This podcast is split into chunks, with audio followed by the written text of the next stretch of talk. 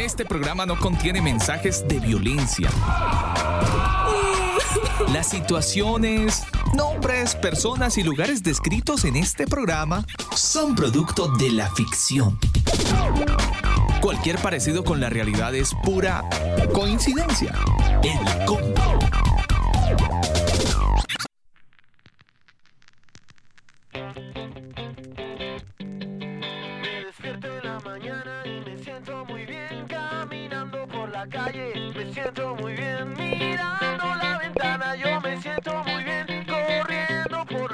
Playa. Yo me siento muy bien porque te tengo a ti, Señor Jesús. Me despierto en la mañana y me siento muy bien caminando por la Mis queridos amigos del combo, muy buenas noches. Un saludo especial para todos los que a esta hora del día se conectan. Si son las 9 de la noche, playa. Yo me siento 3 minutos. porque te tengo a ti, Señor Jesús. Estamos felices, nos sentimos bien porque hay una razón. La razón tiene cinco letras. Su nombre es Jesús. Él es el motivo de nuestra felicidad, Él es el motivo de nuestra alegría y queremos que usted también, si no lo tiene en su corazón, pues pueda abrazar ese nombre maravilloso que nos ha dado la vida, la vida eterna y pueda también tener una vida feliz.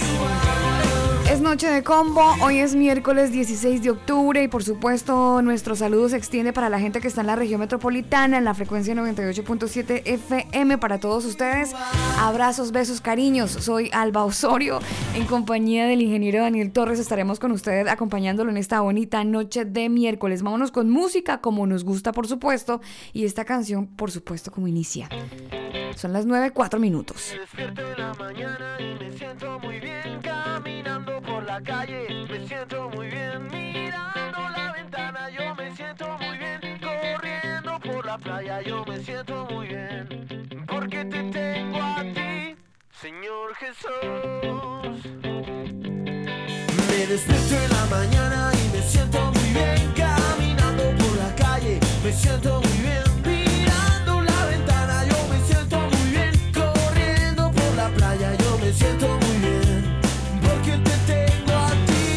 Señor Jesús.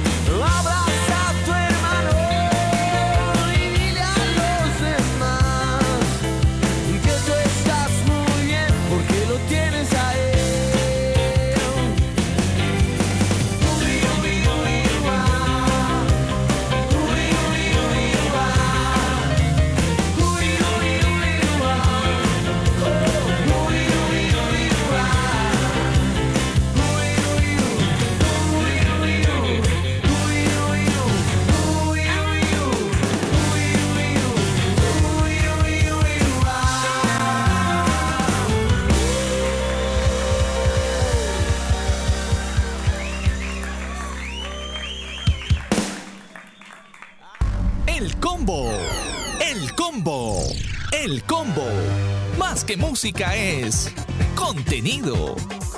Solo Jesucristo es el camino, la verdad y la vida. Si te cuentan otra cosa, te están desinformando. El combo. Never could imagine the way the story happened. You were someone new. Used to be a focus. Now you don't even notice when I leave the room. Trying to make me jealous, but you can't help it. You can't help it.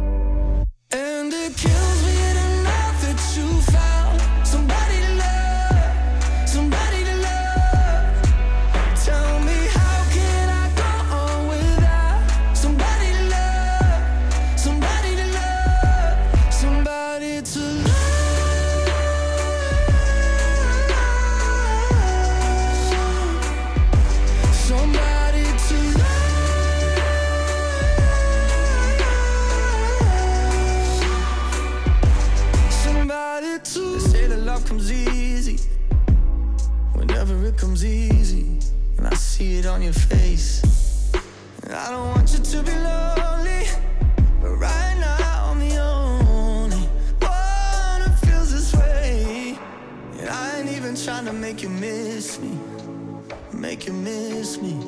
I know a history,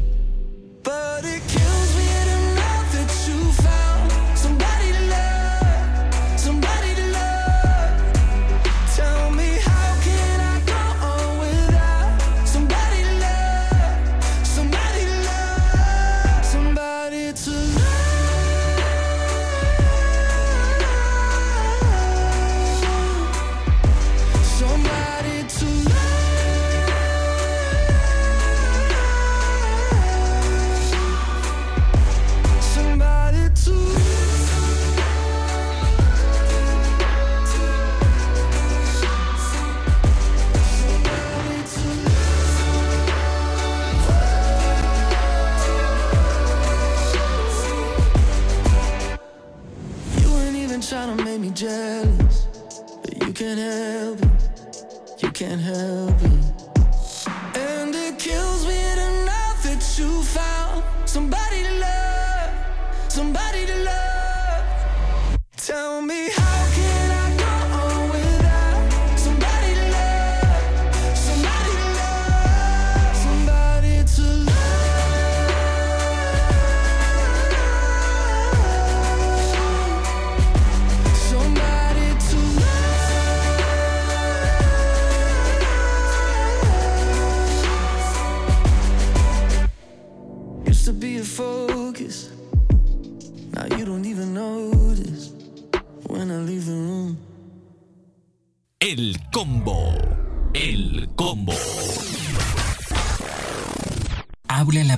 de las enfermedades psicosomáticas? En octubre, los jueves son para descubrir, explorar, aprender y reflexionar. Conéctate con los episodios del combo. Sábado 19 de octubre, 22 horas. Contra Babylon.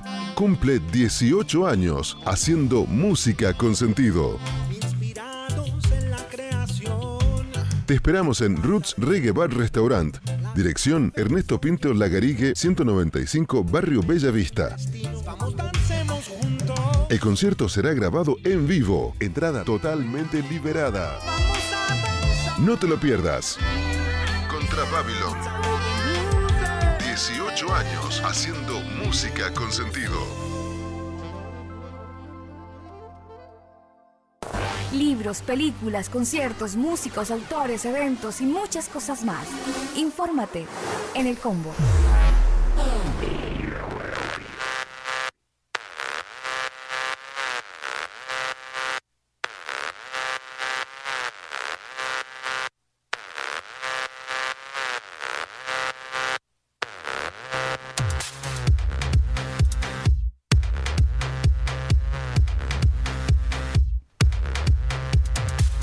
Queremos contarles historias, noticias, momentos que se han registrado a esta hora y en este día.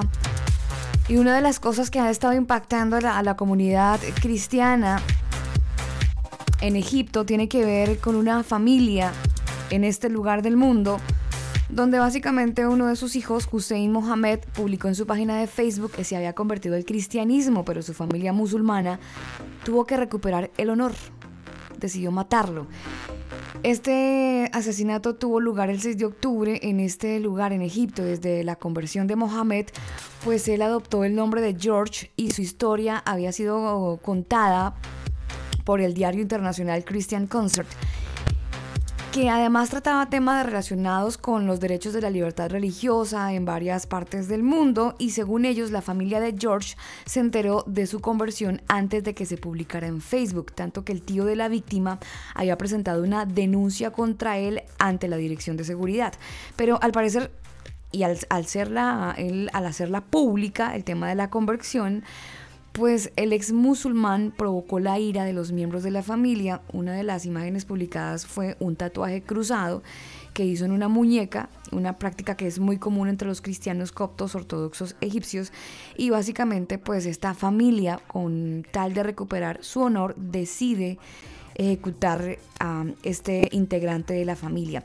Como les cuento, pues este asesinato se produce cuando en Egipto se ubican eh, ellos como una de las naciones está en el puesto número 16 de las naciones del mundo en lo que respecta a la persecución cristiana en la lista mundial según la vigilancia de Open Doors USA, pues los cristianos comprenden aproximadamente el 10% de la población de la nación que es la mayoría musulmana y según estas estadísticas pues básicamente ellos son los más eh, o los lugares del mundo donde es más difícil ser cristiano. Y es que estos, eh, esta organización Mm, está entregando ciertos detalles donde los musulmanes que se convierten al cristianismo son vistos por la comunidad islámica como apóstatas.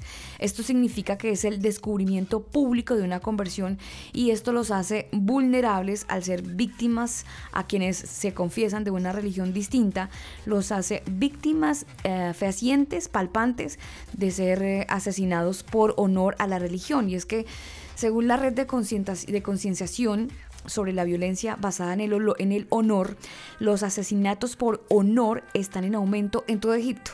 Y si bien la práctica contra la ley egipcia pues es básicamente permitida, los jueces a menudo ven estos casos como indulgencias. La cultura islámica alimenta muchísimo este tema de la discriminación religiosa en Egipto y crea pues obviamente este ambiente en el que en el Estado ya es muy reacio en cuanto a respetar y cumplir los derechos fundamentales de los cristianos. Es lo que dice la organización Open Doors, pero según las estadísticas en Egipto cualquier persona eh, que sea nativa decida cambiar su estatus eh, religioso, decida cambiar su familia musulmana, su fe musulmana por alguna otra fe, pues esta decisión les va a costar la vida y el Estado no hace mucha intervención al respecto. Tanto así que hoy estamos contando la historia de un joven que fue asesinado por su familia por haberse vuelto al cristianismo cosas que pasan. Lamentable, lamentable ese tipo de noticias y bueno, pero la, por lo menos sabemos para dónde se fue, ¿no? Eh, el simple es lo que uno espera, ¿no? Pues sí, el simple hecho de entregarle la vida a Jesucristo, pues uno espera que, que esté eh, con él. Por otro lado, Alba, le cuento que eh, secuestrados hayan a jóvenes que se conocían existencia de personas y el sospechoso, el sospechoso retuvo a seis miembros de una misma familia durante años en una granja en, eh, que estaba aislada, esto es en Holanda. Pues el hombre de 58 años, un señor sospechoso de haber retenido eh, en reclusión a una familia de seis miembros durante años en una granja aislada en Holanda, fue oficialmente inculpado de eh, privación de libertad. Informado eh, el miércoles los fiscales de este caso, el hombre es sospechoso de estar involucrado en el caso de privación de la libertad de manera ilegal y pues esto obviamente atenta contra la salud de terceras personas, es lo que explicaron los fiscales holandeses encargados de este caso. La policía denunció que había hallado una familia de un padre de cinco hijos de entre 18 y 25 años, escondida en una pequeña habitación cerrada de una casa que está en el campo, aislada completamente al norte del país, donde vivía recluida esa familia desde hacía varios años. Para según eh, un medio, es lo que él decía, es que estamos abro comillas, esperando el fin de los tiempos. Y hacía 10 años estaban esperando... No, varios años, no especifican cuántos años, pero varios años esa familia encerrada en una habitación porque el dueño de casa estaba esperando el fin de los Pero últimos terrible, tiempos. Daniel. Ese es el problema de las exageraciones, ¿no? De, de cuando se predica la palabra del Señor y todos sabemos que es una realidad que se viene, pero cuando llegan las exageraciones pasan este tipo de cosas. Y entonces mucha gente que no comparte la fe eh, se apoyan mucho por las exageraciones de algunos, como el caso que usted nos está contando. Hay muchas exageraciones, claro. Terrible, así que pues obviamente el señor eh, fue detenido y eh, pues la familia liberada, pero pues lamentable. Sí, obvio, nada que ver, lastimosamente. Cosas que pasan en el mundo. Son las 9 de la noche, 18 minutos. Antes de seguir con más música, quería contarles que el próximo 31 de octubre, Daniel, se viene la Marcha para Jesús. Si usted está en Santiago de Chile y quiere hacer parte de esta Marcha para Jesús, aquí les voy a dejar la invitación para que la tengan en cuenta y este día se puedan programar, justamente se puedan programar para estar en la Marcha para Jesús. ¿Qué pasaría si nos uniéramos y avanzamos juntos sin importar las diferencias para que más personas conozcan el amor y misericordia de Jesús? ¿Qué pasaría si nuestra única bandera fuera Jesús? Estamos listos. Todos los cristianos en todo Chile marchamos juntos. Nuestra bandera es Jesús. Marcha por Jesús. 31 de octubre, 17 horas, Plaza Italia. Ahí está clara la invitación para que usted, usted se programe y el 31 de octubre, si está en Santiago de Chile, pues ya lo sabe, Marcha para Jesús. Otra invitación importante es esta invitación de los jueves. Estamos con algo importante, estamos con algo importante que tiene que ver con las enfermedades psicosomáticas. ¿Se acuerdan? Todos los jueves tenemos un especial y por supuesto mañana será nuestro tercer episodio. Habla la Biblia de las enfermedades psicosomáticas. En octubre, los jueves son para descubrir, explorar, aprender y reflexionar. Conéctate con los episodios del combo. Ahí está la invitación para que la gente que está conectada con nosotros se programe y mañana puedan estar pendientes. ¿Ha aprendido algo usted con respecto a nuestra invitada, ingeniero, la, la pastora Fabiola? Sí, por supuesto. Todos los días se aprenden cosas nuevas y bueno, este tema eh, es bien interesante. Además que no hay que quedarse con lo que uno aprende, ¿no? Hay que eh, investigar un poquito más allá. Pero pues tiene mucho, mucho desierto todo lo que nos ha dicho porque además eh, en cada episodio nos ha entregado textos bíblicos que pues obviamente refuerzan eh, el argumento. Entonces me parece muy interesante. Sí, como todo lo que hemos estado escuchando en, en el combo. Son las 9 de la noche, 20 minutos, más noticias en el combo. Más noticias y es que nos tenemos que ir obligadamente para Colombia, Alba, porque el ejército reconoce que guerrillero del ELN se infiltró en un batallón en Arauca. Pues imagínese, Alba, que estamos hablando del soldado Luis Carrillo, quien desertó del batallón de caballería en Saravena, esto es en Arauca, y después apareció en un video anunciando su regreso al ELN. Pues él era eh, miembro activo del ejército de Colombia y pues decide regresar al ELN. La pregunta es, ¿cómo Se un brinco, guerrillero sí, se mete al ejército Mm. eh, de manera oficial y presta el servicio y todo el asunto? Sí, total. y después aparece que era un guerrillero. Entonces, pues obviamente la inteligencia y contrainteligencia del ejército vuelve a estar en vilo luego de que se conoce pues esta historia del soldado Luis Carrillo, eh, el uniformado que se incorporó a esa institución el 3 de noviembre del año pasado, pero hace pocos días decidió evadirse en una guarnición militar en Saravena, Arauca, con arma de dotación y todo el cuento. O sea, él se fue con su propia arma de dotación, se Mm. voló y dijo, ya, me regreso al ELN. En las últimas horas, el soldado Carrillo volvió a aparecer en un video que se ha vuelto obviamente viral en las redes sociales. Pues quien está hace, hasta hace pocos días era integrante del ejército, pues ahora él dice, reconoce que ha tomado la decisión personal de desertar de las filas e unirse a la guerrilla del ELN Oh, nuevamente Terrible. nuevamente. Abro comillas, le voy a leer textual. Dice, regresé al seno de mi organización, Ejército de Liberación Nacional, y pues ahora aquí estoy. Lucharé desde el lado de mi gente, del pobre, del explotado, de quien es eh, quien quiere avanzar cada día más y más. Nunca debí salir de acá. ¿De dónde? Del ELN.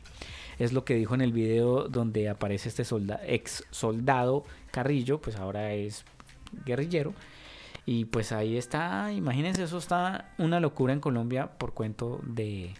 de Del, esta del soldado. Carrillo. Sí, señora. Del señor Carrillo. 9.23 minutos. Quiero contarles que tenemos un tema del día hoy muy bueno. Usted si quiere puede aportarnos su granito de arena, su opinión. Estamos en redes sociales como arroba el combo oficial. Y el hashtag del día tiene que ver con temas de la evangelización. De hecho, esta semana hemos estado tocando ciertos pincelazos de este asunto. Hoy estaremos hablando y preguntando, a- bueno, preguntándonos cuál es el objetivo de evangelizar, cuál es el objetivo que usted y yo tenemos a la hora de de compartir la fe. porque lo hacemos? Cuando usted comparte su fe, ¿cuál es su objetivo al hacerlo? Esa es nuestra pregunta del día. Ustedes pueden opinar utilizando el hashtag numeral mi razón de evangelizar es. Numeral mi razón de evangelizar es. ¿Usted por qué evangeliza? Cuando usted comparte la fe, ¿lo hace por qué? ¿Porque se lo han dicho reiteradamente en la iglesia? ¿O porque le parece lindo compartir la alegría que siente todo el tiempo y quiere replicarla en otros seres humanos cercanos? ¿Por qué comparte usted su fe? Ese es el numeral que estamos en esta noche usando. Bueno, en este día estamos usando mi razón de evangelizar es. Son las 9 de la noche, 24 minutos. Avanzo con más música y vámonos para Argentina, donde está la banda Rescate y esta canción titulada así, Influencia 924.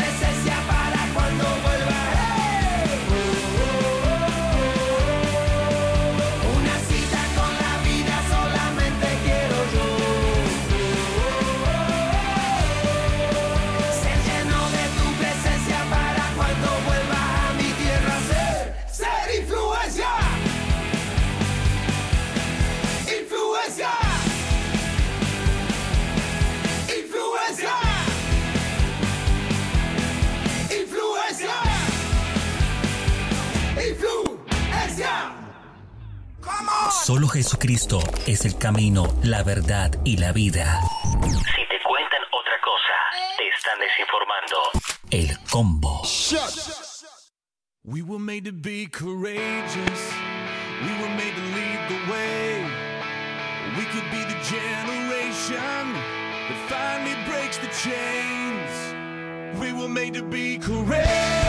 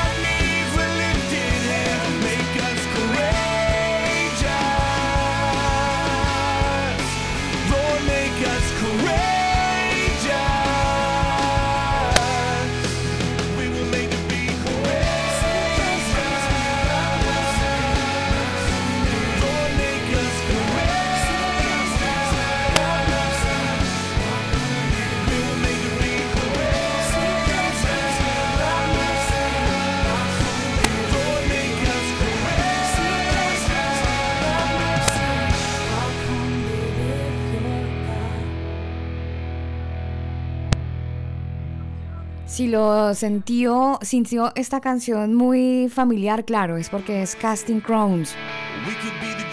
Son las 9 de la noche, 32 minutos.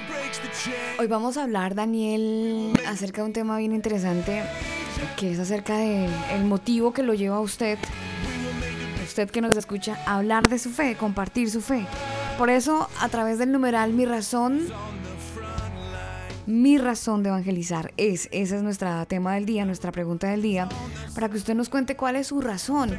Algunos cristianos basan toda la historia de compartir la fe en esa enseñanza y ordenanza que tenemos de parte de Jesucristo mismo cuando nos habló acerca de ir y hacer discípulos.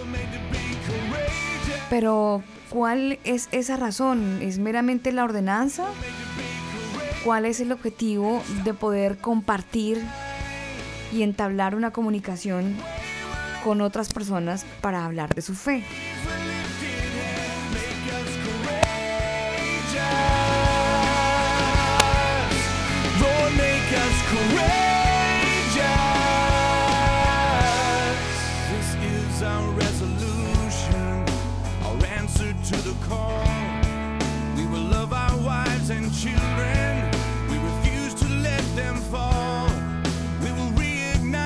Es muy importante definitivamente compartir la fe, ingeniero. Sí, señora, y de hecho, eh, porque la fe es tan importante de compartir, hemos querido preguntar en el combo si usted nos sigue en redes sociales, en Instagram o en Facebook, eh, se va a dar cuenta de cuál es el hashtag. ¿Cuál es el objetivo de compartir su fe? ¿Usted por qué comparte la, la fe? ¿Cuál es el motivo? Entonces nuestro hashtag es el siguiente. Mi razón de evangelizar es. Mi razón de evangelizar es. ¿Qué lo motiva? Hay gente que lo motiva, eh, no sé, el compartir su alegría, el compartir el evangelio. Hay otros que comparten porque sienten el, como esa necesidad de hacerlo porque como Dios eh, a todos nosotros nos ha ayudado, pues eh, uno quisiera que los demás, las demás personas sientan esa misericordia de Dios y que a ellos también los alcance. Entonces, hemos querido preguntar eso en el programa y de hecho hay ya algunos comentarios al respecto sobre esta pregunta que hemos hecho en el combo. Entonces, ah, por ejemplo, deme un segundo que se me acaba de escapar. Pero son muchas las opiniones, Daniel, porque sí empiezan a haber eh, ciertos patrones de conducta donde la motivación de repente para que otros conozcan de la fe en Jesús, pues varían mucho, ¿no? Sí, señora. Varían mucho. Mire, por ejemplo, J. Álvarez nos dice, un encuentro personal con Cristo lo cambia todo, te redirecciona en la vida. Generalmente empieza con un milagro al individuo de forma personal, el cual es eh, imposible retenerlo para sí mismo. Cuando sabes que el sueño y deseo del Señor es que ninguno se pierda, sino que todos procedan al arrepentimiento, para sanar los quebrantados de corazón, para otorgar vida a vista a los ciegos y sacar de las cárceles el alma de quienes viven oprimidos en esta vida. Evangelismo es más que un evento, más que un estilo eh, de vida, por donde quiera que camines, así tal cual Jesús lo hacía. Bendiciones mis hermanos de El Combo. Juan A- eh, J. Álvarez. Listo, para él un saludo muy especial. Él está, creo que aquí en Santiago, ¿no? Sí, señora. J. J. Álvarez está en, en Santiago. Ay, Dios mío, hablar de la fe y de esa motivación que nos lleva absolutamente a todos a mm, compartir lo que tenemos es algo que debe estar como innato en cada uno de nosotros, ¿no? El, el anhelar, eh, el es lo que la- lo hablábamos, Daniel, lo comentábamos esta semana, de que es como un regalo, ¿no? Y la importancia y el deseo en parte de querer compartir ese regalo, de no quedarnos con el regalo.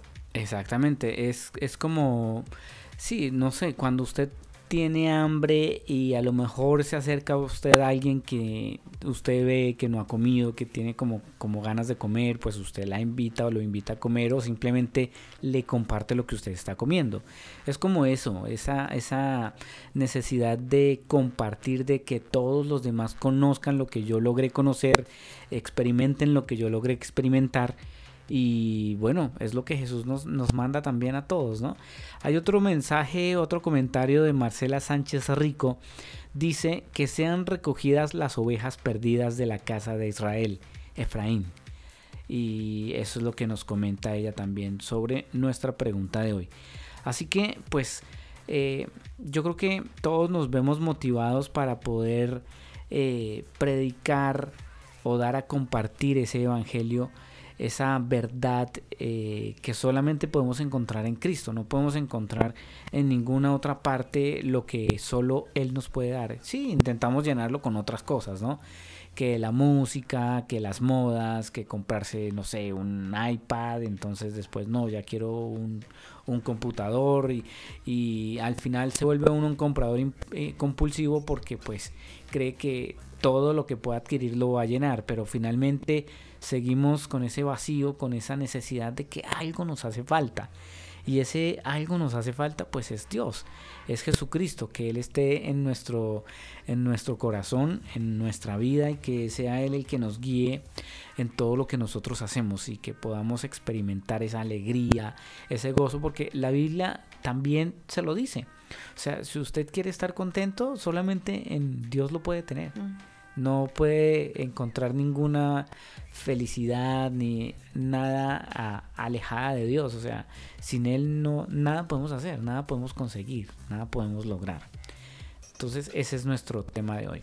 Sí, compartir ese regalo. Y mire, me llama mucho la atención, Daniel, el tema que se propone o la pregunta que se propone para los conversos y es que, ¿cuál es el objetivo? O sea, debe haber un objetivo a la hora de compartir la fe.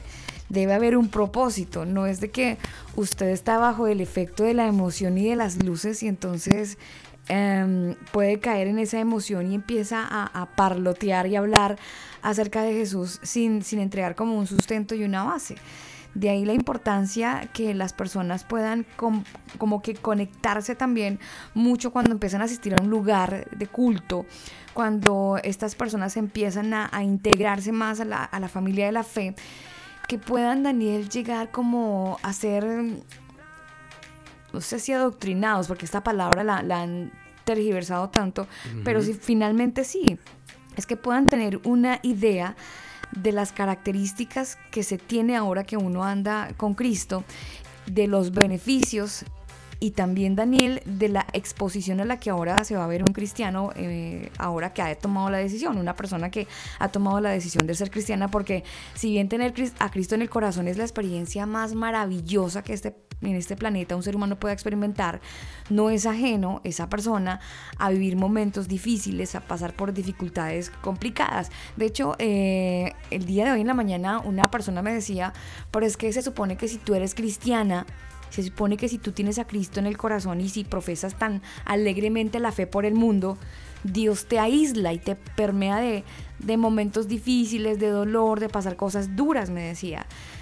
Y yo le decía que básicamente ahí es donde está el punto, que cuando pasamos por esos momentos difíciles, vemos a Dios presente y entonces Él nos da como ese bastón o bordón o esa vara y Él es como una ayuda para pasar esos momentos difíciles. Eso es lo que uno quiere compartirle a la gente porque eh, de repente vemos a jóvenes, personas que toman la decisión de quitarse la vida eh, y es porque es una persona que ha tenido un problema súper fuerte, que no ha tenido la no sé si el momento, la tranquilidad o el descanso en su alma de, de descansar en Dios, en que esa situación va a cambiar, sino que se, se concentra tanto, tanto, tanto en su problema que lo hace tan grande que se minimiza.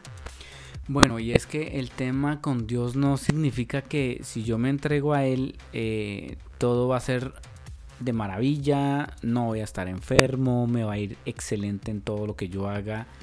No necesariamente es así, Alba, porque Dios de alguna manera tiene que tratar con nosotros en, en cierta, ciertos momentos de nuestras vidas. Y depende de, de nosotros mismos el que esa situación difícil llegue o no. ¿Cómo? Por ejemplo, ¿a usted eh, se acuerda de la historia cuando el Señor le dijo a Jonás que fuera a predicar a Nínive? Sí. Y Jonás le dijo, uy, sí, no, Jonás. Le dijo, no, le dijo, no, pues yo que voy a ir por allá, yo no sé, esa Sí. gente no quiere nada. Sí, y bueno, sí, y. Se, fue- se metió en el pez y usted ya conoce la historia. Y Dios tuvo que tratar con él.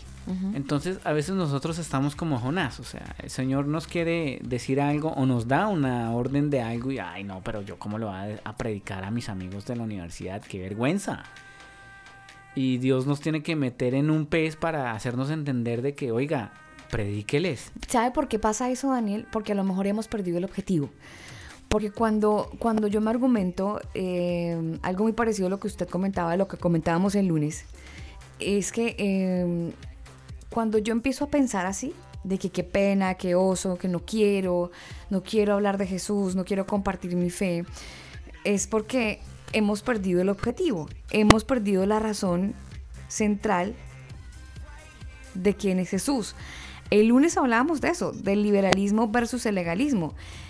esos, esas situaciones tan rígidas dentro de la doctrina, oye, estos temas son como medio rígidos, pero esos, esos, esos temas son como tan, o esas temáticas en la iglesia se vuelven tan tediosas que a veces la gente se aísla, que a, gente, a, la a veces la gente no quiere como integrarse mucho porque le parece que la iglesia es muy legalista o porque le parece que la iglesia es demasiado parecida a, a un- a otra cosa menos a una iglesia cristiana. Entonces se puede perder el concepto y se puede perder, digo yo echando pues globos, Sí, sí, se sí. puede perder un objetivo.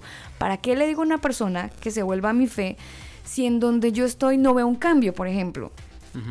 De ahí la importancia, de ahí la importancia de que ese cristiano se sienta motivado, pero únicamente a través de la palabra puede motivarse para predicar de la fe en otros.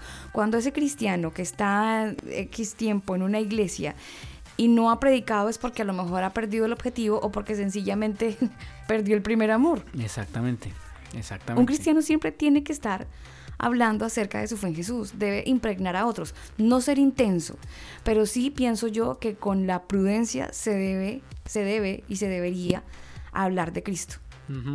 Sí, un cristiano siempre tiene que estar eh, primora, pri- primera, primera morado.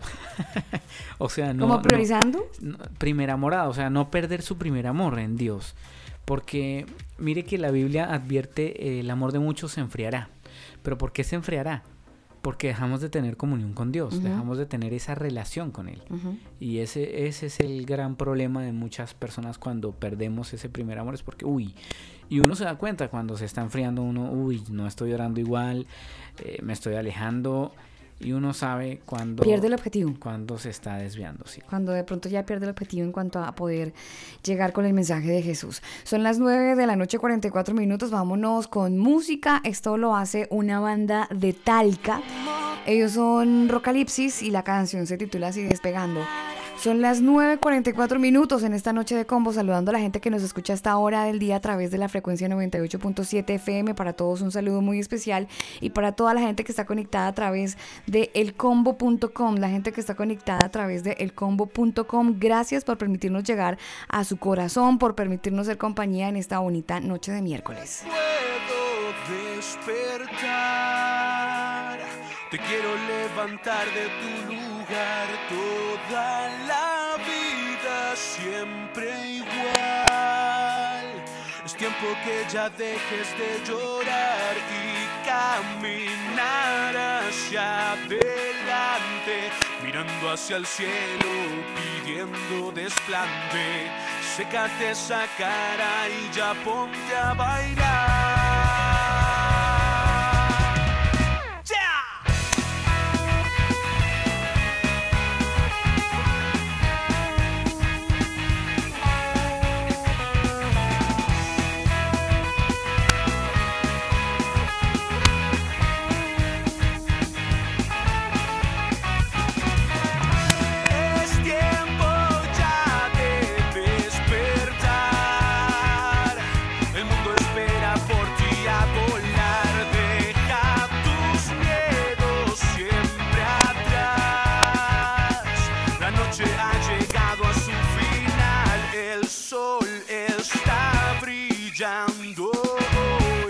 Salta a la calle y grita de su amor. Y ya no te quejes, tienes libertad.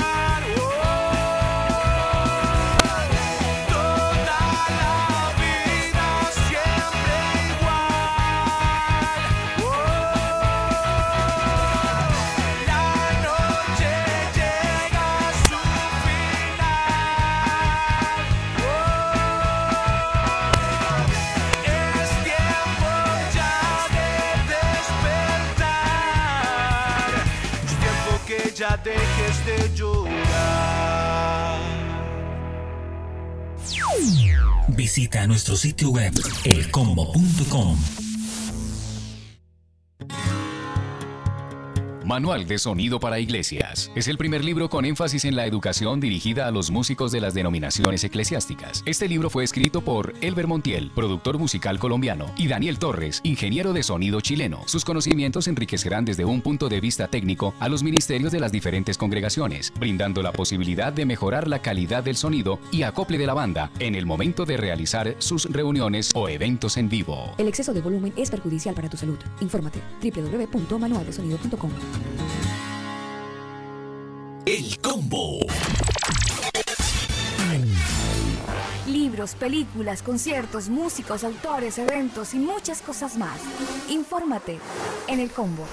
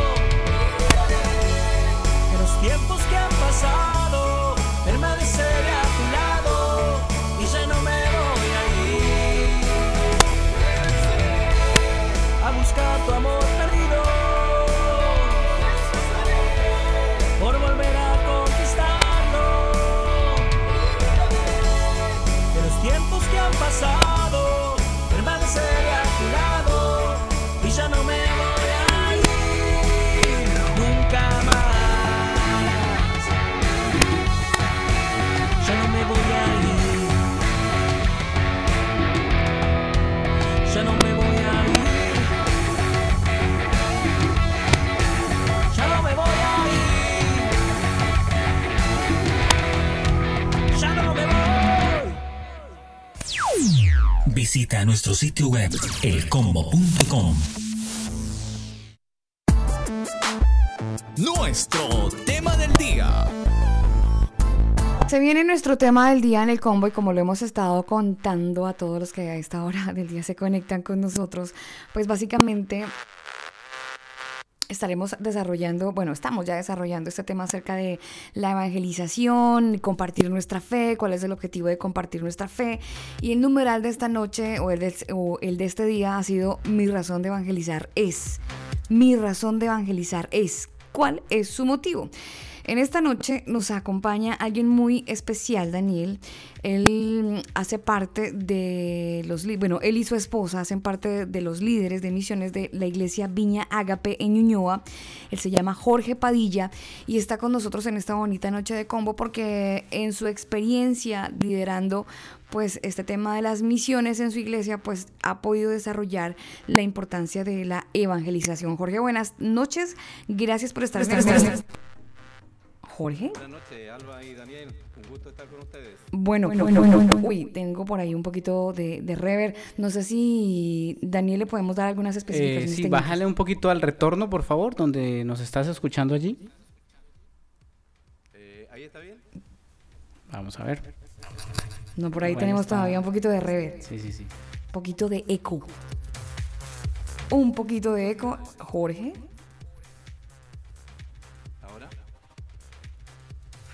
No tienes que seguirnos hablando. Esto es prueba de sonido en vivo, ingeniero. Sí. eh, yo estoy desde el teléfono porque el, el- en realidad el PC no, no funcionó. Pero estoy desde el teléfono. eh, espero no, que el retorno sea menos. No, pero vamos a mejorar la calidad de sonido, Jorge. La- a ver, por ahí, Jorge. Sí, Ahora escucho sí, bien. Yo escucho bien. ahora sí. Ahí, ahí, ahí creo que tenemos un poquito de igual de alto volumen en los audífonos. Quizás ahí lo podamos mejorar. Porque nos retroalimentamos eh. nosotros. Pero ahí creo que estamos, ingeniero. ¿Ahí? ahí, ahí estamos bien. Ya por lo menos no Bueno, está la rever como antes, pero bien. Sigamos adelante así, por lo menos ahora. Claro que sí, bueno, Jorge, gracias por estar con nosotros en el combo, gracias por permitirnos ser, eh, bueno, por, por sacar parte de su apreciado tiempo y estar con nosotros en esta noche de combo, Jorge. Bien, es un gusto para, para mí el, el que ustedes me hayan invitado a participar. Eh, es muy importante. He estado escuchando un poco el programa y está muy interesante. Gracias. Nos interesa mucho hablar del tema de la evangelización, nos interesa muchísimo hablar acerca de este tema, Jorge, que como pues hemos estado haciendo el comentario en el programa es tan importante. La primera pregunta, Jorge, dentro de su experiencia sería muy sencilla y quizás la más importante. ¿Qué es evangelizar? Bueno, eh, evangelizar, aunque es una i- eh, involucra muchas cosas, pero quizá una respuesta simple es, eh, es el, es el acto de compartir el evangelio. Eso es evangelizar, que tú puedas compartir con otros el evangelio. Muy bien. eh, yo tengo también una preguntita por aquí. Eh, Jorge, ¿el Evangelio es imponer una idea? El evangelismo. ¿Crees tú que sí, el evangelismo, tú crees que es imponer alguna idea? Bueno, em, el evangelismo es em, simplemente compartir el amor de Dios. Y el amor de Dios que, que ha quedado demostrado en la, en la persona de Jesucristo. Y el amor no, nunca se impone, el amor se comparte. Así es que si, si la pregunta es si debemos imponer el Evangelio, eh, yo mi respuesta es no. Eh, el amor no se puede imponer, solo se puede compartir. La experiencia que te- les cuento de la experiencia mm, personal. Yo no, no, eh, no se puede imponer el evangelio. No es sano. Yo creo que eh, lo grato es compartir el amor de Dios. Así que como el amor no se impone, entonces eh, imponer el evangelio creo que no va. Eso podría, podría uno pensar de todas maneras que en algunos casos eh, quizás sí pueda la gente verlo como, como una imposición. No sé si sea también desde el punto de vista cultural donde quizás se pueda ver así en algunos otros países como de Medio Oriente, donde a la hora de, de hablar de, de la fe, pues ellos lo ven desde otro punto de vista un poco más impositivo, por eso lo rechazan de una manera como tan agresiva, ¿no? Sí, em, eh, mira, nosotros eh, hemos estado viviendo con mi familia en España, donde pudimos compartir con muchas personas eh, pertenecientes al Islam. Y, y la verdad que em, aún así no se puede imponer. eh, ellos tienen que ir, en realidad tú vas evangelizándolo con tu testimonio, un testimonio diario de vida de compartir, de conversar con ellos, de ser, de tener mucha paciencia. Ellos, ellos, la persona de Jesucristo no la entienden.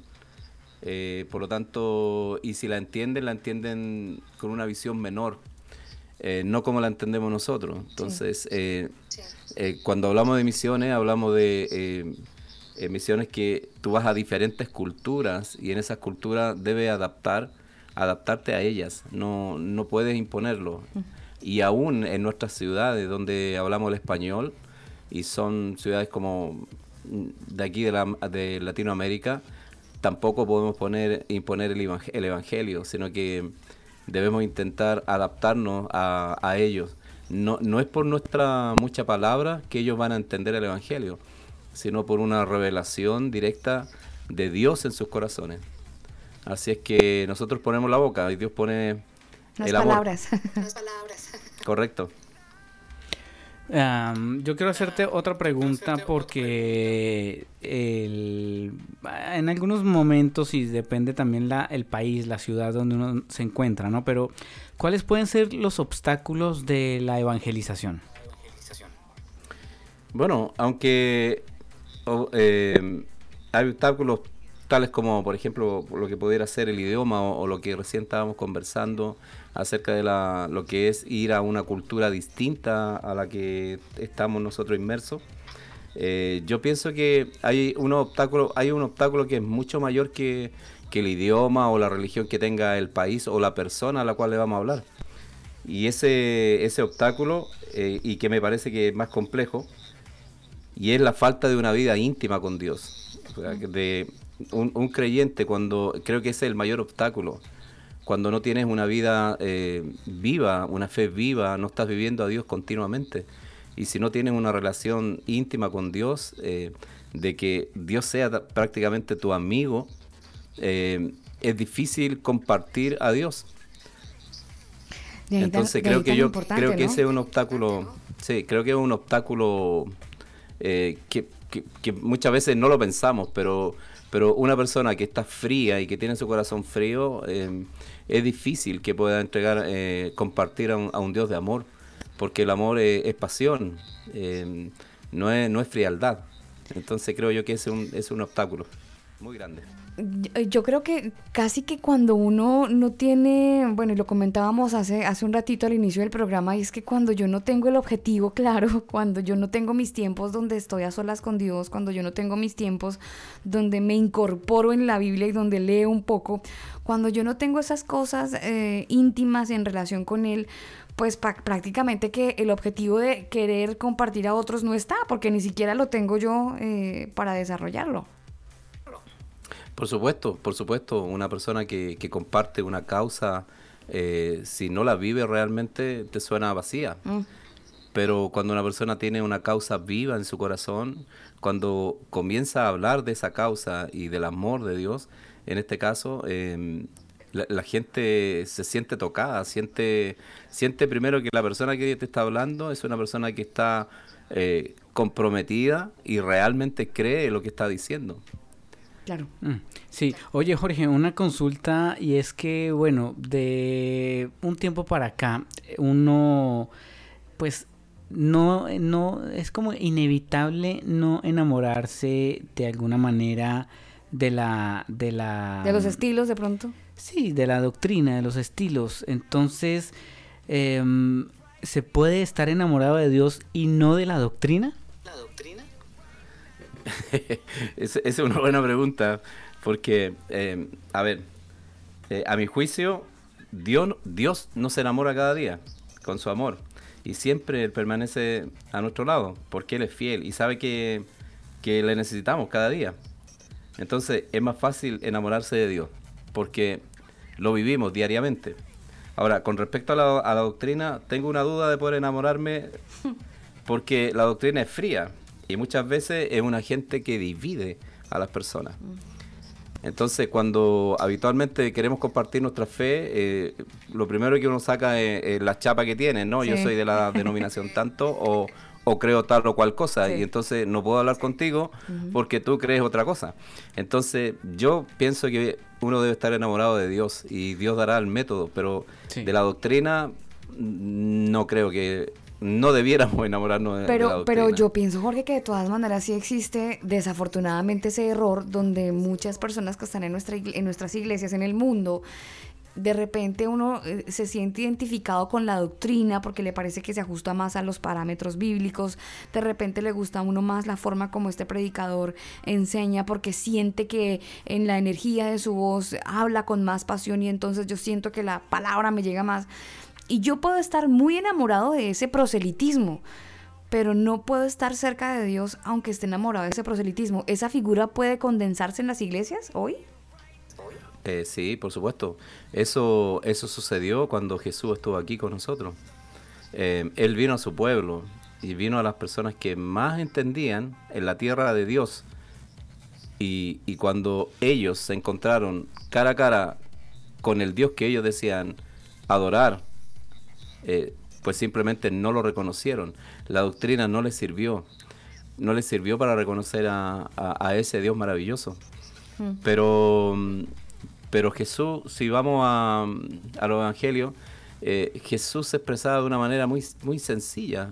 Doctrina, mm, poca. Poca, sí. Pero sí era, era mucho amor y, y tenía muy claro que él venía a, a lo que él venía. Entonces pienso que la, la doctrina hoy día creo que pasaría a un tercer o cuarto lugar. Es importante, por supuesto. Pero, pero, no, es lo debería más ser, importante. sí, no debería ser como tan protagonista, ¿no? Que, que a veces uno cree que la doctrina es como la protagonista de toda la historia del pensamiento bíblico y desafortunadamente es lo que ha dividido la iglesia a lo largo de los años. Sí, yo he escuchado a muchas personas que dicen que ellos tienen la verdad, pero la verdad es Jesucristo. ¿Cómo una persona puede contener la verdad o, o una denominación? Eh, entonces creo que lo real que una persona tiene en su vida es lo que ha vivido diariamente, lo que vive con Dios. Entonces eso es mucho más importante. El amor es lo más importante, que tú puedas llegar con, con- con amor a las personas. Entendiendo que Dios Sí. nos ama y que te- tenemos una relación de amor con Dios, lo más importante pienso que es llegar con amor a las personas. En ese caso entonces nos preguntaríamos si es real ese anhelo en que otros conozcan realmente a Jesús y experimenten el cambio. O sea, ¿realmente eso está en nosotros impuesto? Eso, ese, ese anhelo de que otros conozcan de Cristo, ¿en qué momento germina? ¿En qué momento nace? Ahora, un cristiano en una iglesia siempre va a tener, bueno, una persona que está en una iglesia hace un tiempo determinado, siempre va a tener el anhelo de compartirle a otros de su fe. ¿Siempre va a estar? Sí. Sí, por supuesto, porque cuando, cuando tú has encontrado un tesoro en la vida o te has enamorado de la persona eh, que, que sientes que es, es la persona que tú vas a amar toda la vida, entonces, ¿cómo puedes callar ese sentir de tu corazón? ¿Quieres compartirlo? ¿Tú estás contenta? Mm. ¿Quieres compartirlo con todo el mundo?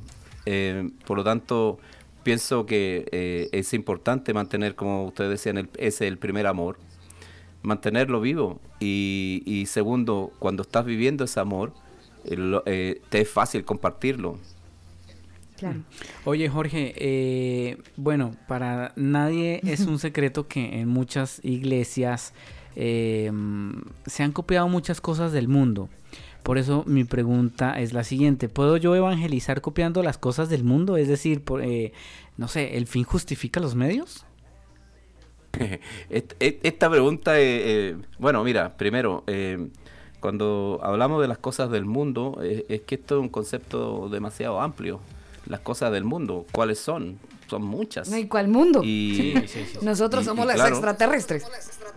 Sí, claro, porque por ejemplo, mira, hoy estamos usando las redes sociales.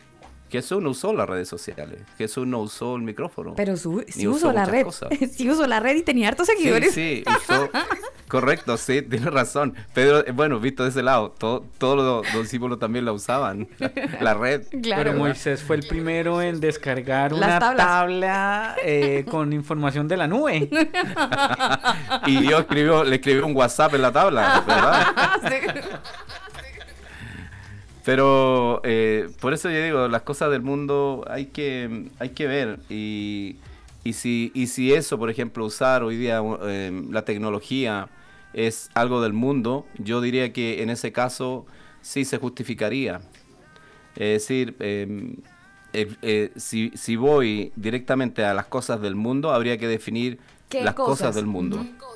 Claro, y, y- y habría que definir también eh, qué significa eh, que el fin justifica los medios, que, a qué nos estamos refiriendo exactamente. Porque hoy día eh, usamos guitarras en, en las iglesias, usamos bailes, usamos, eh, de repente hacemos conciertos, llamamos a la gente, utilizamos también lo que, entre comillas, el mundo hace. Pero en realidad eh, pienso yo que eh, el fin es el, disti- es el distinto, el que lo hace distinto. Quizás eh, eh, Entonces- de pronto la pregunta está un poco cerrada, pero la vamos a abrir para que la gente que nos escucha hasta ahora y para que Jorge también nos pueda dar la opinión quizás más, más, más, más apuntada y más certera. Eh, vámonos para un evento X, X evento con el nombre, el nombre X.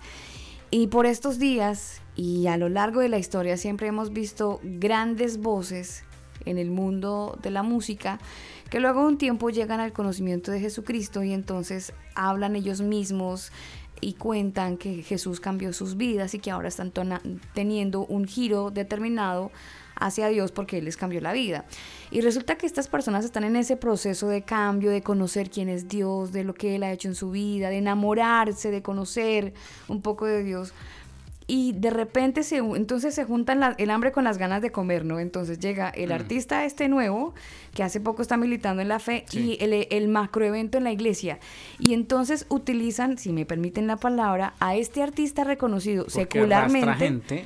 Porque tiene un nivel de arrastre, entonces lo vamos a poner aquí en la tarima para que él cuente su testimonio. Ese tipo de cosas se pueden hacer desde el punto de vista de la evang- evangelización. Está bien hacerlo. Ahora sí viene la- el comentario que Daniel hacía. El El, fin fin justifica justifica los los medios. medios. El fin es evangelizar. El medio es que él pues es- apenas está llegando en el Señor y está madurando. Sí, lo que pasa es que hay que, hay que mm, cuando, cuando evangelizar a las personas eh, transgredimos su valor. Entonces pienso que pienso que hay que hay que analizarlo bien. Pero cuando utilizamos, es decir, si el fin justifica los medios, yo creo que en el caso nuestro, eh, si el fin es bueno, los medios también deben ser buenos. Tiene que haber est- esta, esta eh, que converse el fin con el, con, con el, con el medio, que, que conversen, que, que estén de acuerdo. Eh, a lo que no debiera ser es que si el fin es bueno, pero los medios son malos. Entonces, eh, pienso yo que ese es un equilibrio que, que debe- debemos tener. Si el fin es bueno, los medios también deben ser buenos. Claro. Y por lo tanto, nosotros tenemos que estar a- alineados y ordenados a ese fin. Todos estamos Pero llamados por- a- a evangelizar, Jorge. Eh, to- todo, como ya que estábamos hablando de las redes, Jesús dijo, eh, venid en pos de mí y os haré pescadores, pescadores de hombres. Eh, estamos todos llamados a, a evangelizar. ¿No hay nadie en la Eh, iglesia que se escape de ese mandamiento? No, n- no, es que lo que pasa es que el mandamiento, el mandamiento, el, el amor supera eso y, y cuando te vuelvo a, a insistir que cuando una persona tiene una relación de amor con Dios, eh, lo primero que, que dice o, o que hace es hablar de Dios en cualquier situación. Entonces estamos todos invitados a evangelizar. ¿Y, y por qué? Porque el evangelio son las buenas noticias que Dios quiere, Dios quiere comunicarnos. Entonces cuando tú estás enamorado, quieres compartir tu felicidad. Claro. Eso tan rico de hablar de esto, de esta, de lo que tú estás viviendo espiritualmente. Entonces sí, eh, pero si leemos el Evangelio, estamos todos invitados a, a evangelizar. Bueno, Jorge, usted es especialista en tirar las redes para un lado y para el otro también. Eh, ah, cuéntenos, no sé, alguna experiencia que le haya marcado la vida. Acuérdese que él es el encargado de misiones de la iglesia Viña Agape de Ñuñoa. Entonces, Exactamente. tiene bastante experiencia en tirar la red él y su esposa. Nosotros eh, somos líderes en la Viña Agape eh, no hace mucho tiempo. Sin embargo, eh, en el Evangelio ya hemos superado los 30 años. Eh, por lo tanto, hemos estado desde jovencito tirando la red. Y, algo, algo más reciente, eh, por ejemplo, el año pasado fuimos a Montevideo, un- una tierra muy conocida con la palabra dura, que es una tierra dura para evangelizar. Y es porque ahí em, nos acercábamos, conversábamos, compartíamos con las personas y en las plazas, eh, jóvenes de 16, 14 años, eh, nosotros le preguntábamos a ellos, ¿conoces a Jesús? Y ellos decían, no, nunca, nunca he escuchado de Jesús. Eso, eso eh, eh, eh, demuestra la, la tierra dura que todos llaman.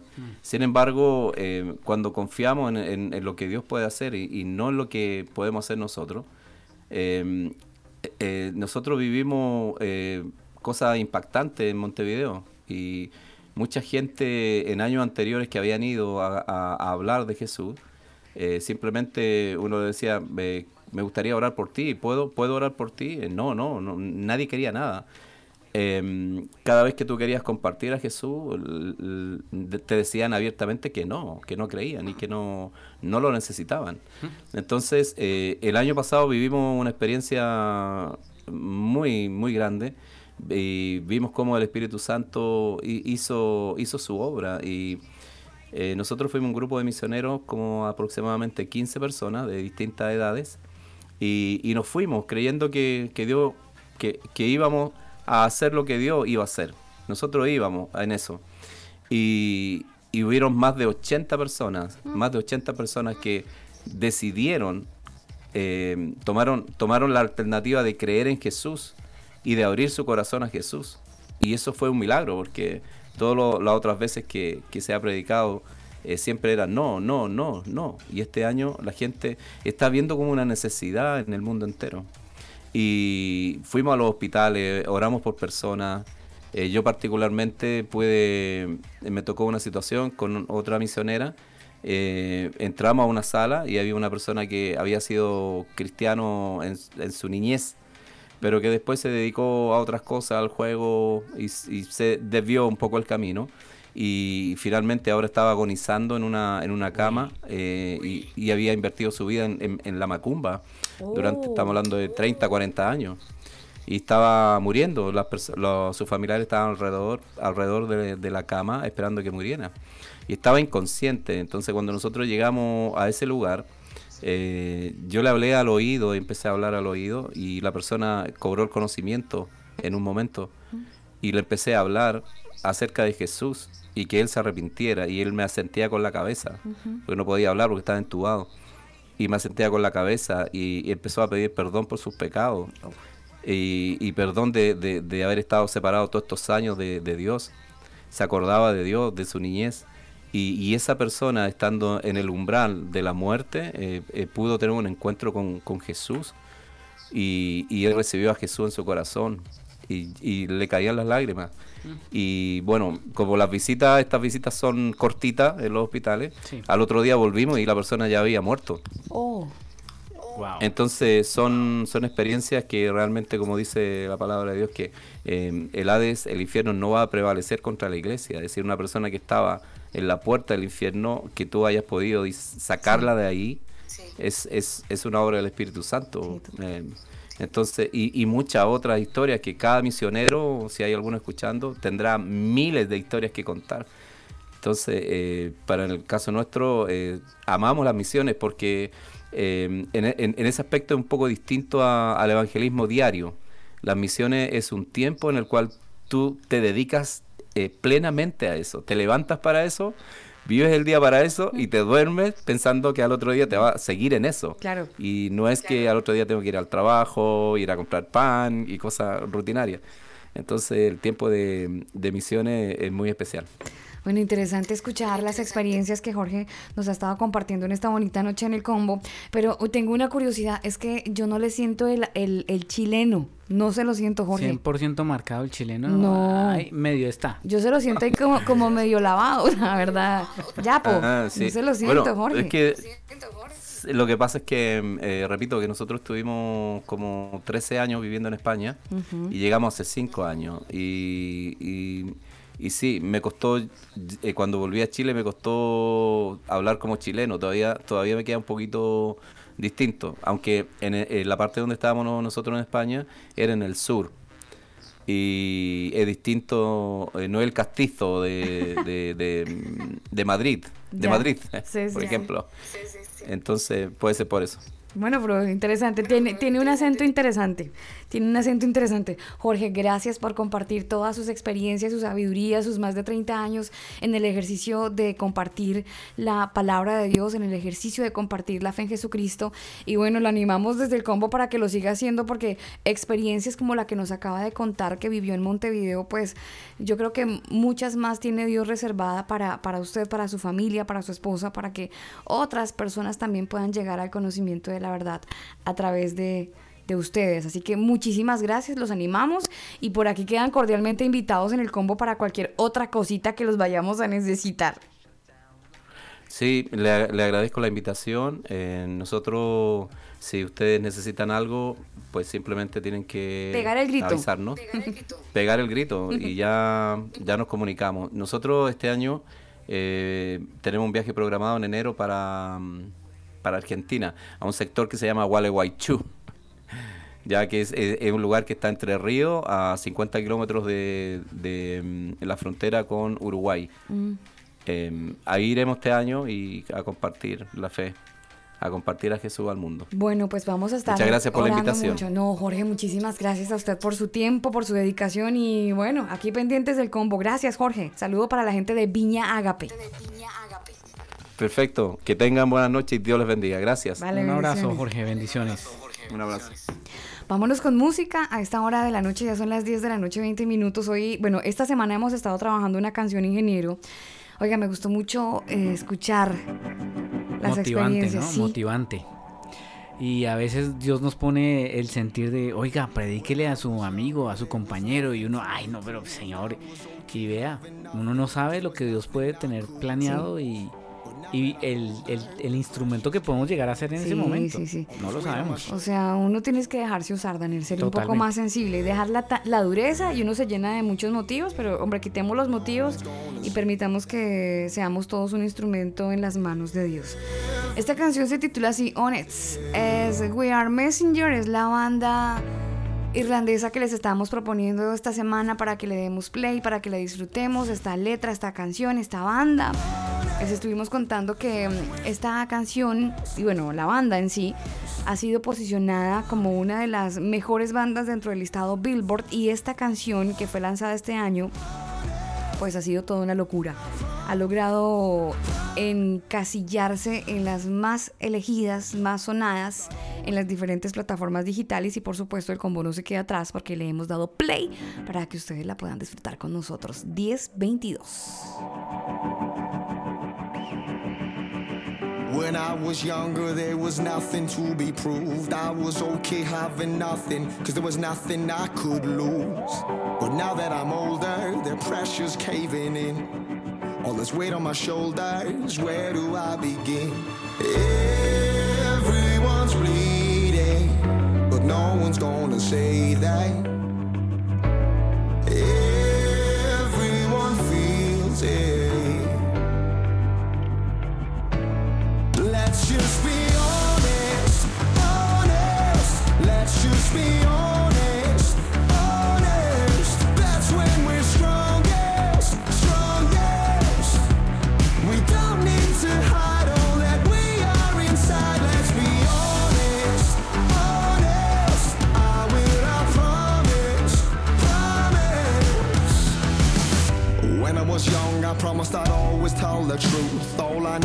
was my mother. to say, son, I'm proud of you. But when I got older, the lies came creeping in. And I wanna confess it, but where do I begin? Everyone's bleeding, but no one's gonna say that.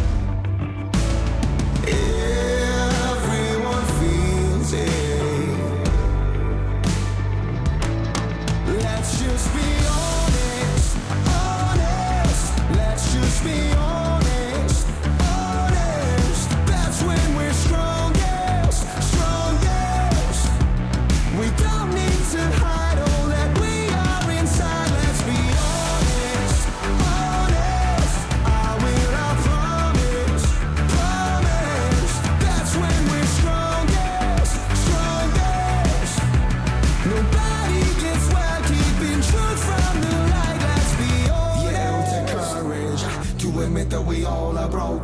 but no one's alone here. Everybody out here is hurting. Oh, All is pretending and hoping anybody get well. So raise up your voice if you got truth that you need to tell. Let's just be honest, honest. Let's just be honest.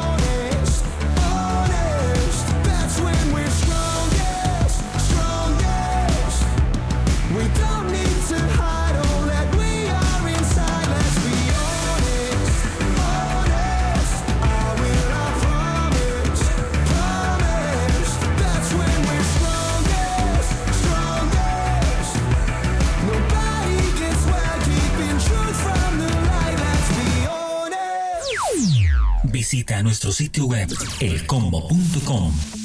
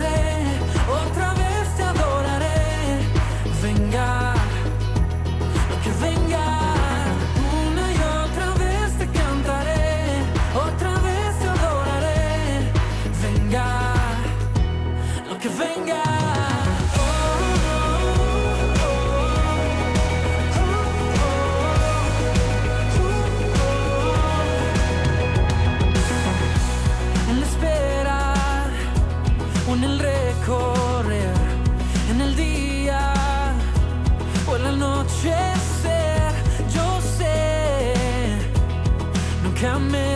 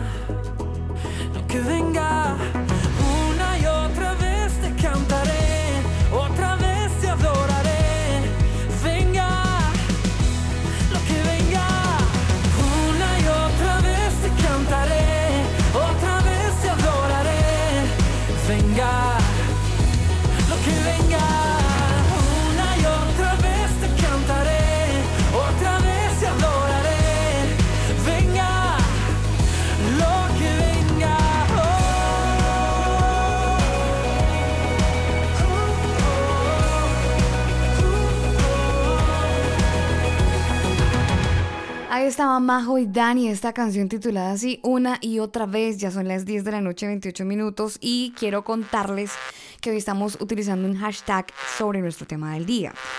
Mi razón de evangelizar es. Ese es nuestro hashtag. Usted puede opinar utilizando nuestro hashtag. Mi razón de evangelizar es.